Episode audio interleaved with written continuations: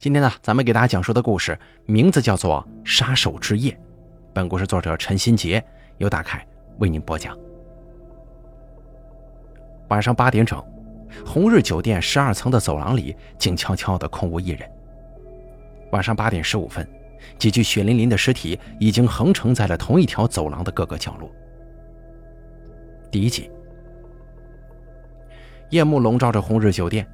形形色色的客人们带着自己的秘密，静静地躲在房间里，不愿意跟门外的人有过多的交集。酒店十二层的走廊里安静异常，或许是隔音效果好，四个住满客人的房间里都没有传出任何声音。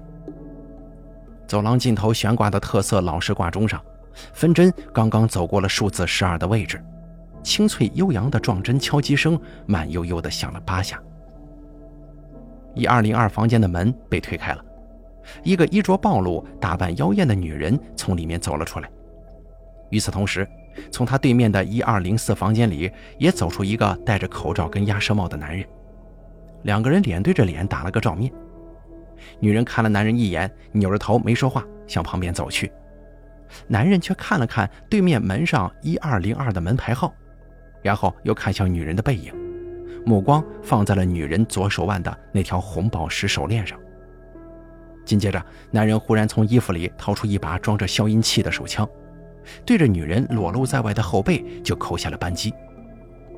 随着“咚”的一声闷响，女人面朝下趴在了走廊里，身下的鲜血如同一幅油画一般在地板上慢慢的铺展开来。男人慢慢走上前，弯下腰，把女人手腕上的手链给摘了下来。第二集，指针倒转，时间回到三十二分钟前，晚上七点半。一二零四房间里，卢威站在酒店卫生间的镜子前，镜中的他留着齐眉长发，脸庞略显消瘦，但是眼神中却时不时的透出一丝凶狠。他拿起旁边的鸭舌帽扣在头上，又戴了一副口罩，对着镜子比了半天，反复确认镜中自己的容貌是否已经难以辨认。一阵手机震动声响起，卢威从口袋里掏出手机接通电话。喂，我已经到位了，把照片发给我。很快，手机收到一条信息，对面的人给卢威发了一张女人的照片。那个女人浓妆艳抹，前凸后翘，一张网红脸，虽然没什么辨识度，但也确实是漂亮。或许对很多男人来说，她很有魅力，但卢威却不屑地笑了笑。这种千篇一律的美女，他可真是看够了。接着，电话里传来一个中年女人的声音：“就是这个贱人，她今天晚上会去一二零二房间私会我老公，我要他死。”卢威举着手机放在耳旁，听着对面女人的话，他却没有任何回应。过了一分钟，他的手机收到了银行卡收款的信息，到账十万元，这是定金，剩下的事成之后会给你的。电话里的女人说：“卢威这个时候脸上才展开了笑容，说道：‘没问题，你那个出轨的老公不用我顺便帮忙解决吗？我可以给你打个八折的。’不用，等会儿我亲自对付他。”女人的声音很是冰冷。照片里贱人手上那条红宝石手链是我老公偷了我的送给他的，你帮我把手链拿回来。可以，事成之后我会联系你的。卢威挂掉电话，走出卫生间。屋里的窗帘紧紧拉着，淡黄的灯光为环境平添了一丝诡异。卢威戴上手套，又从床边的巷子里掏出枪来，然后慢慢的把消声器装了上去。这个时候，他的电话第二次响起了。卢威看着来电显示中的“老齐”两个字，皱了皱眉头，然后接通了电话。干活呢，有话快说。老卢啊，三十万的活接吗？这么高，什么人呢？一个三十多岁的男人，有兴趣的话，我把具体信息发给你，但是今天晚上就得动手。今天晚上恐怕来不及啊！目标在哪儿啊？目标在红日酒店十二层。你确定吗？当然确定啊！怎么了？有问题吗？卢威笑了笑说：“没问题，这活我接了。你把目标照片和详细信息发给我吧。”好。挂断电话之后没多久，手机就收到了老七发来的信息。看着手机屏幕上目标男人的照片之后，卢威握着枪，自言自语地说：“一次行动完成两笔生意，这钱可好赚了。”一切准备就绪，时间已经来到了七点五十五分。卢威慢慢地走到门边，透过猫眼注视着外面，对面就是一二零二房间紧闭的房门。他很有耐心地一直趴在门边，静待着时机的出现。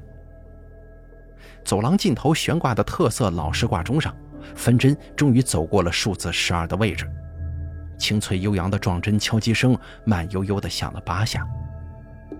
一二零二房门被推开了，一个衣着暴露、打扮妖艳的女人从里面走了出来。对面房间里的卢威见状也推门而出，两个人脸对脸打了个照面。女人看了卢威一眼，扭着头没有说话，向旁边走去。卢威看了看对面门上一二零二的门牌号，确定无误之后，再次看向女人的背影，目光放在了对方左手腕的那条红宝石手链上。紧接着，卢威从衣服里掏出装着消声器的手枪，对着女人裸露在外的后背就扣下了扳机。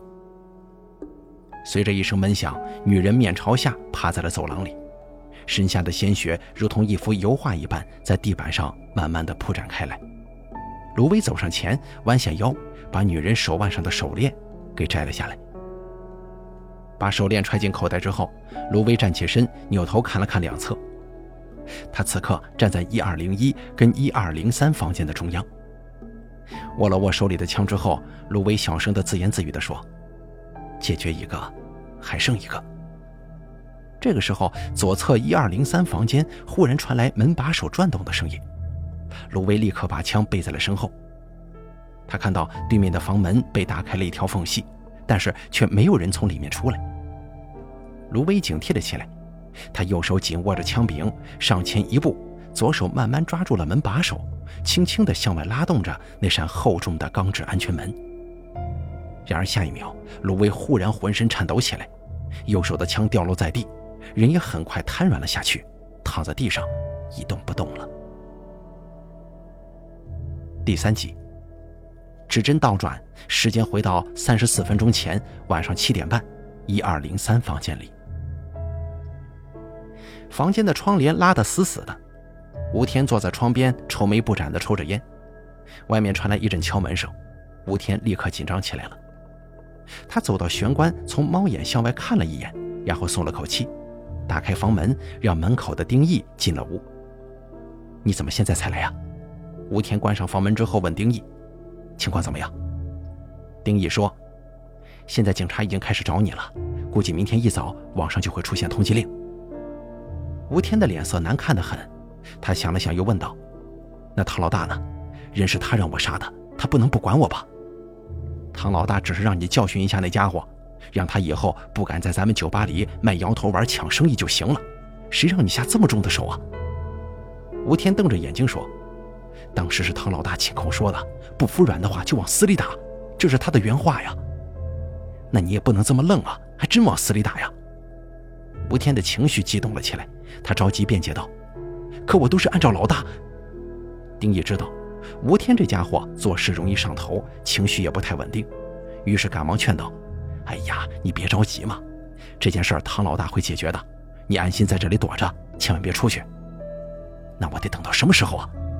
你就放心吧，唐老大说了，明天早上他会亲自过来看你的。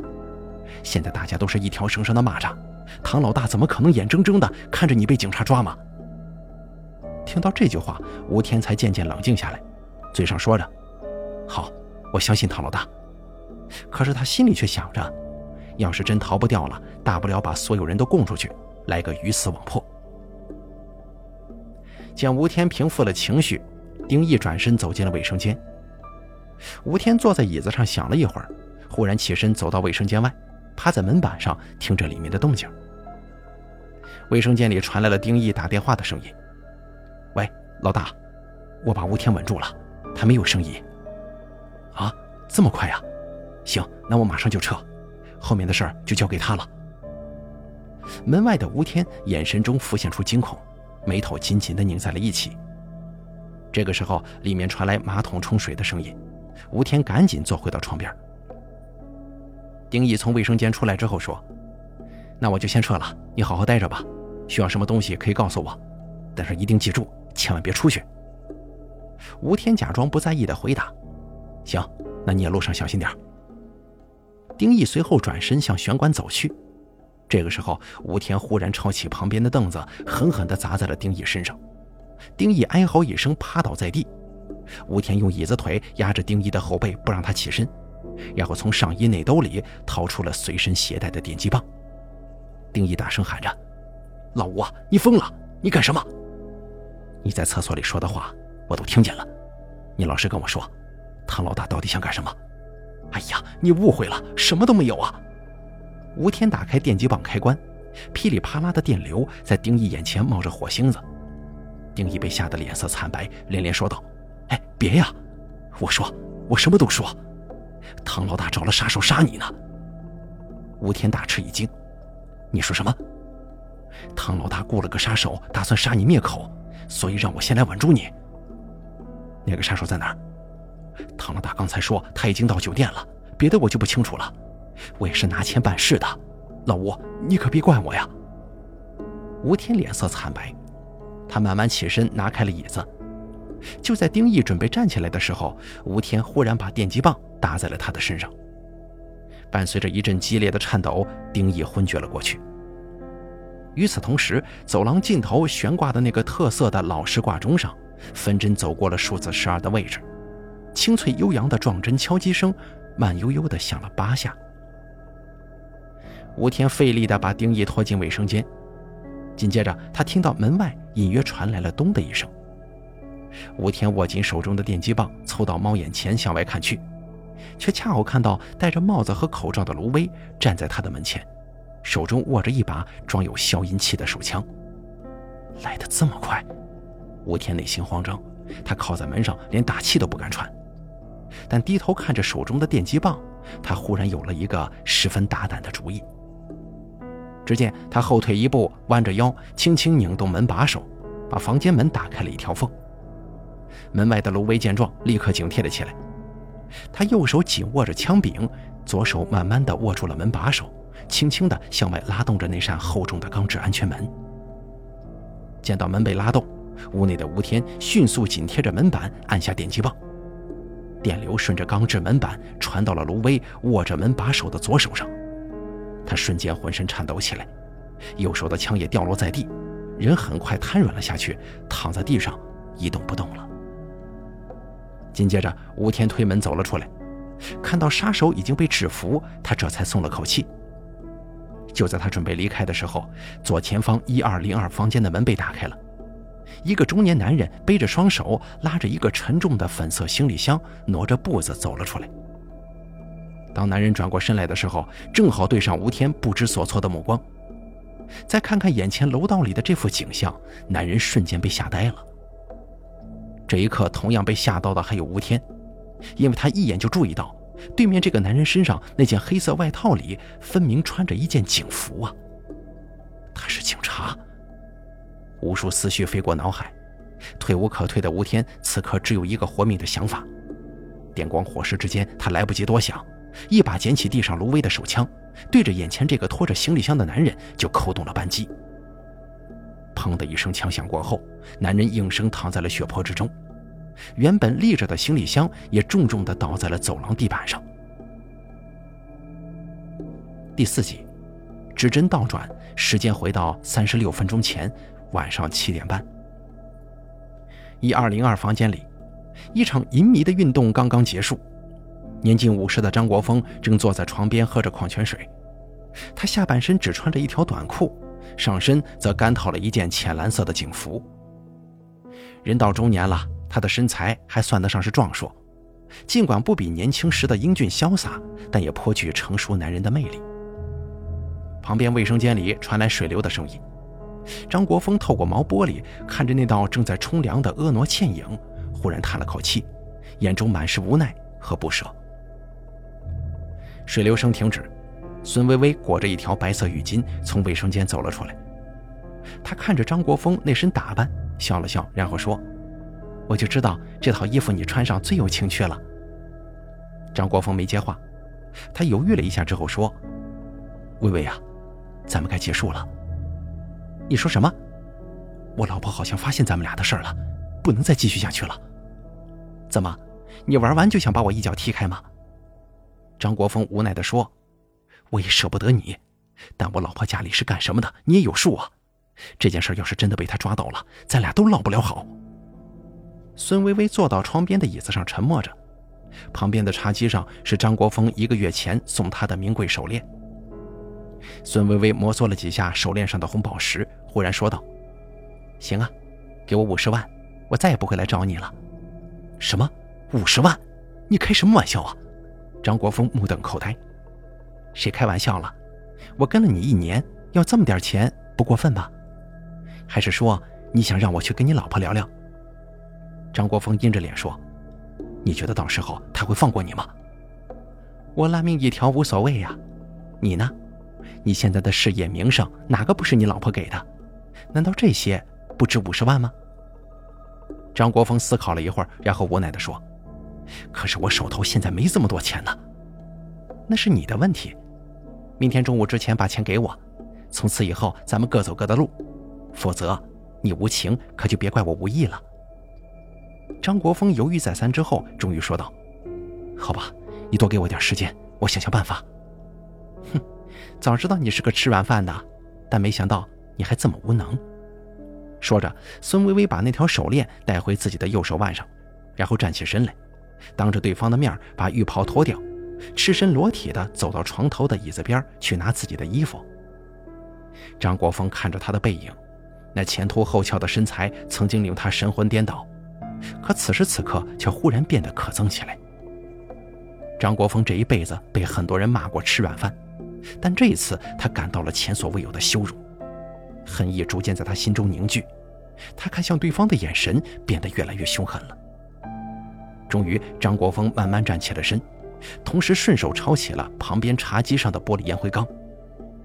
孙薇薇刚刚拿起内衣准备穿上，下一秒钟后脑就受到了一记重击。紧接着，他一声不吭地趴在了地毯上，鲜血很快从后脑勺流了出来。看着躺在地上的玉体跟手中染着鲜血的烟灰缸，张国峰愣在原地，久久缓不过神来。这个时候，门外忽然传来一阵敲门声，瞬间的惊吓让张国峰手中的烟灰缸掉在了地毯上，他这才意识到自己必须赶紧处理现场，把墙角孙薇薇的行李箱拖过来。把里面的东西全都倒在了床上。张国峰抱起地上的孙薇薇，艰难地把她塞进了行李箱。这个时候，他注意到了对方手腕上的红宝石手链，思考了一下之后，张国峰把它摘下来放在了茶几上。敲门声还在继续。张国峰盖好行李箱之后，走到门边，从猫眼向外看了一眼，屋外站着一个打扮妖艳的年轻女子。这是谁呀？张国峰内心十分疑惑，他轻轻把门打开，问道：“有事吗？”女人笑着说：“你是张哥吧？”“是啊，我是姓张。”女人看了看张国峰身上的警察制服，愣了一下。然而经验丰富的她很快就认出，这只是一件高仿制服而已。哟，你喜欢这么玩啊？女人媚笑着说：“咱们先进屋好吧？走廊里太扎眼了。”紧接着，女人就飞速进了屋。张国峰一头雾水，他疑惑地看了看走廊两边，确认没有其他人，这才关上房门。哎，等会儿，你到底干嘛呢？看着女人自顾自地进屋，坐在了茶几旁边，张国峰疑惑地问：“是凤姐叫我来的，不是你打电话叫的服务吗？”女人说话的时候，目光一直偷偷地瞟着茶几上的红宝石手链。热爱珠宝的他一眼就看出，这可是个好货呀。服务，性服务吗？对呀。女人看着地上粉色行李箱和满床的女性用品，又皱着眉头说：“您这是屋里还有别人呢？”张国峰肉眼可见的神情紧张，他拉着女人的胳膊让她起身，同时说道：“你走错房间了，我没叫服务，你快出去。你别拽我呀，你不是一二零一的张先生吗？”张国峰正要说话，忽然他看着床边的地毯，汗毛倒立。原来那个沾血的烟灰缸他忘记收了。好在这个女人没有注意到这件凶器。张国峰赶紧走到床边，顺脚把烟灰缸踢到了床底下。这是一二零二，一二零一在隔壁。行了，你别赖在这儿，赶快走吧。张国峰厉声叫道：“你喊什么呀？我走就是了。什么人呢？这么粗鲁？”女人转身走到了玄关门前，然后低头看着刚才顺手牵羊偷来的手链，露出了得意的笑容。走廊尽头悬挂的特色老式挂钟上，分针走过了数字十二的位置，清脆悠扬的撞针敲击声慢悠悠地响了八下。女人这个时候把红宝石手链套在了自己的左手腕上，然后迅速开门离开了一二零二房间。见到女人离开，张国峰终于松了口气。他弯腰把烟灰缸从床底下拿出来，也塞进了行李箱里。穿好裤子以后，拖着沉重的行李箱来到玄关。正当他准备出门的时候，却忽然从玄关的全身镜里看到自己上半身还穿着那套警察制服。于是赶忙又回去套了一件外套。再次透过猫眼向外张望，视线范围之内没有看到任何人。于是张国峰打开房门，拖着行李箱慢慢挪动了出去。然而走出门后，刚一转身，眼前的那幅景象就把他给惊呆了。张国峰跟斜对面一二零三房间门口的吴天对上了目光。当张国峰还在发愣的时候，吴天忽然捡起地上的手枪，对着张国峰扣动了扳机。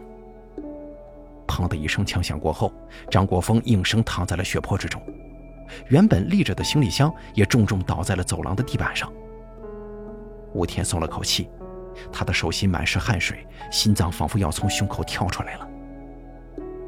忽然，一阵刺耳的手机铃声出现在了走廊里，吴天被吓到了，举着枪四处查看，寻找声音的来源，最后发现是从那个倒在血泊中的女人身下传来的。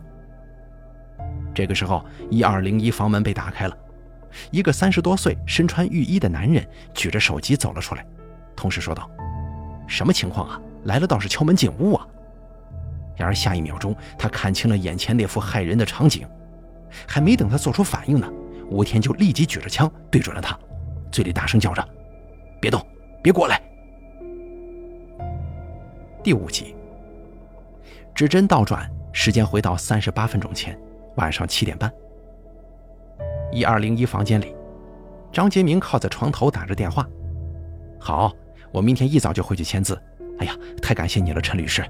哈，放心吧，等我拿到钱之后，少不了你的好处。行，那咱们明天联系。挂断电话之后，张明杰把手机往旁边一扔，然后四仰八叉地躺在了床垫上，脸上兴奋的表情难以抑制。妈的，终于成功了！盯着天花板发了一会儿呆之后，他又忽然自言自语地说：“这么有纪念性的时刻，总得干点什么庆祝庆祝吧。”于是他坐起身来，拿过手机，又打了一个电话出去：“喂，凤姐啊，忙着呢。”电话里传来一个女人的声音：“哟，杰哥呀，今儿怎么有空给我打电话了？你装什么傻呀？这个点给你打电话还能为啥呀？我在红日酒店一二零一，有什么姑娘给哥安排一个呗。”姑娘有啊，就看你舍不舍得花钱了。钱都不是事儿，你给我安排最好的。哟，这么大气呀？怎么，你家老爷子的遗产这是定了？没错，哥现在也是趁几百万的人了。这么多呀？那你弟弟呢？切，有我在，大头哪能轮得到他呀？行了，你甭废话了，赶紧给我找人。得嘞，您等着，最多半个小时就到。挂断电话之后，他再次把手机扔到一边。进了浴室。二十多分钟后，走廊尽头悬挂的特色老式挂钟上的分针走过了数字十二的位置，清脆悠扬的撞针敲击声慢悠悠地响了八下。洗完澡的张明杰穿着浴衣从卫生间走了出来，他拿起手机看了看时间，果然已经八点了。于是他点了支烟，坐在床边，静静地等待着姑娘上门。时间一分一秒的过去，张明杰很快就不耐烦了，他又给凤姐打去了电话。人呢？我说，啊，早就出发了。那他怎么还没到啊？不会走错屋了吧？能不能靠点谱啊？我说，行了，你把他电话给我，我自己联系吧。真是服了。不一会儿，凤姐就给张明杰发了一个电话号码，张明杰照着打了过去。就在张明杰等待对方接听的时候，外面走廊里隐约传来一阵手机铃声。张明杰愣了一下，然后露出了一脸无语的表情。他拿着电话开门，来到了走廊里。什么情况啊？来了倒是敲门进屋啊！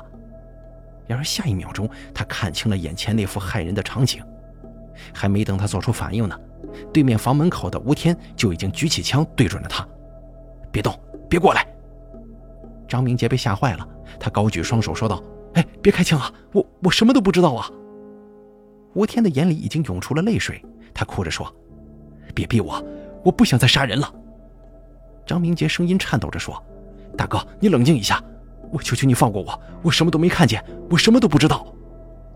你把你的手机放下。”“好，好。”张明杰赶忙把手机丢在了地上，他此刻被吓得脸色煞白，大气都不敢喘。而对面的吴天更是神经紧绷到了极致，任何一丁点的风吹草动都会让他瞬间失控。两个高度紧张的人都没有注意到，此时躺在吴天脚边的卢威已经慢悠悠地清醒了过来。他眯着眼睛看了看眼前的情形，并没有轻举妄动。然而这个时候的楼道里却再一次出现了不合时宜的声响，随着“叮”的一声，电梯停在了十二层。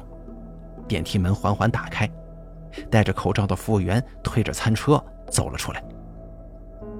几近崩溃的吴天再也无法忍受这种精神上的折磨了，还没等看清电梯里出来的人是谁，他就颤抖着手朝那个方向疯狂地扣下了扳机。连续几声枪响过后，刚刚来到十二层的服务员还没反应过来，就已经死在了吴天的枪下。他浑身是血地躺在电梯里。餐车正好卡在电梯门口，让电梯门久久关闭不上。就在这个时候，卢威从地上站了起来，他趁着吴天分神开枪的功夫，从腰间掏出一把匕首，一个手起刀落就割断了对方的咽喉。咚的一声，吴天倒在了地上，他瞪着眼睛趴在走廊地板上挣扎了一会儿，接着就永久地闭上了双眼。张明杰松了口气。他浑身瘫软地坐在了地上，心情久久不能平复。卢威从地上捡起了自己的枪，张明杰对他说：“兄弟啊，咱报警吧，你这是正当防卫，我可以给你作证的。”卢威扭头盯着他的脸看了一会儿，又看了看他身后的一二零一房间，然后忽然抬手开枪，正中对方的心口。张明杰垂着脑袋靠在墙角，闷哼几声之后，最终没了声息。张明杰先生，你的弟弟向你问好。卢威冲着尸体说出了这句话，然后他收起枪，来到电梯口，面无表情地看了一眼惨死的服务员，无奈地摇了摇头。接着，他拿起旁边餐车上的红酒和玻璃杯，自己给自己倒了一杯酒，然后又举着酒杯对着服务员吴天和张国峰三个人的尸体依次敬意：“你们是我任务之外的差错，抱歉了。”说完这句不轻不重的道歉话之后，卢威把杯中的红酒一饮而尽，又隔着手套用手指擦了擦杯口，然后把杯子放回餐车，转身朝着楼梯间走去。可是刚刚走了没两步，卢威忽然感觉腹部传来一阵剧痛，紧接着鲜血就从他的口中涌了出来，卢威浑身抽搐着倒在了地上，不停地口吐鲜血，最后终于瞪着眼睛没了气息。第六集，指针倒转，时间回到四十五分钟前，晚上七点半，红日酒店卫生间，一个服务员晕倒在了厕所隔间里，白翔站在他旁边打着电话：“唐老大，我已经到酒店了，你就放心吧，保证做得干净漂亮。”好，事成之后我给您打电话。挂断电话之后，白翔把服务员身上的工作服脱下来，穿在了自己身上。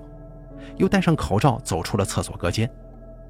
他对着卫生间洗手台前的镜子打量了一下自己的模样，满意的点了点头。接着，他转身从另一个厕所隔间里拿出了一个黑色的袋子，袋子里面装着的则是他专门下了剧毒的红酒。手捧着红酒离开卫生间后，白翔低着头走进了酒店后厨。此时的后厨正忙得不可开交，没有人注意到白翔有什么不对劲的地方。而白翔则在厨房里四处寻找，他在寻找一个合适的机会。走廊尽头悬挂的特色老式挂钟上，分针走过了数字十二的位置，清脆悠扬的撞针敲击声慢悠悠地响了八下，十二层走廊里的故事开始了。而此时，厨房里的白翔终于发现了一辆合适的餐车。他走到餐车旁边，趁大家不注意的时候，把上面的红酒替换成了自己的那一瓶。接着，他推着餐车离开厨房，大摇大摆地走进了电梯。按下十二层按钮之后，电梯门缓缓关闭，开始上升。白翔站在电梯里，看着自己手机里的目标信息：吴天，一二零三房间。叮的一声。电梯到达了十二层，电梯门缓缓地打开了。白翔收起手机，推门而出。然而，等待着他的却是装有消声器的漆黑枪口和吴天的那一双颤抖的手。晚上八点十五分，红日酒店十二层的走廊里一片死寂，六具血淋淋的尸体横陈在走廊的各个角落。唯一能听到的，只有电梯因为久关不上的门而发出的刺耳提示音。忽然，尸体中间那个粉色行李箱里传出了轻轻颤动，紧接着，行李箱拉链接口处伸出了一根手指，手指慢慢的推动着拉链缓缓滑动，最后终于从里面把行李箱给打开了。刚刚从昏迷中醒来的孙薇薇捂着脑袋，迷迷糊糊的坐起了身。眼前模糊的情形渐渐变得清晰。当他终于看清了楼道里的血腥场景之后，顿时发出了一声撕心裂肺的尖叫。好了，咱们本期故事就给大家讲到这儿了，感谢您的收听，咱们下期节目不见不散。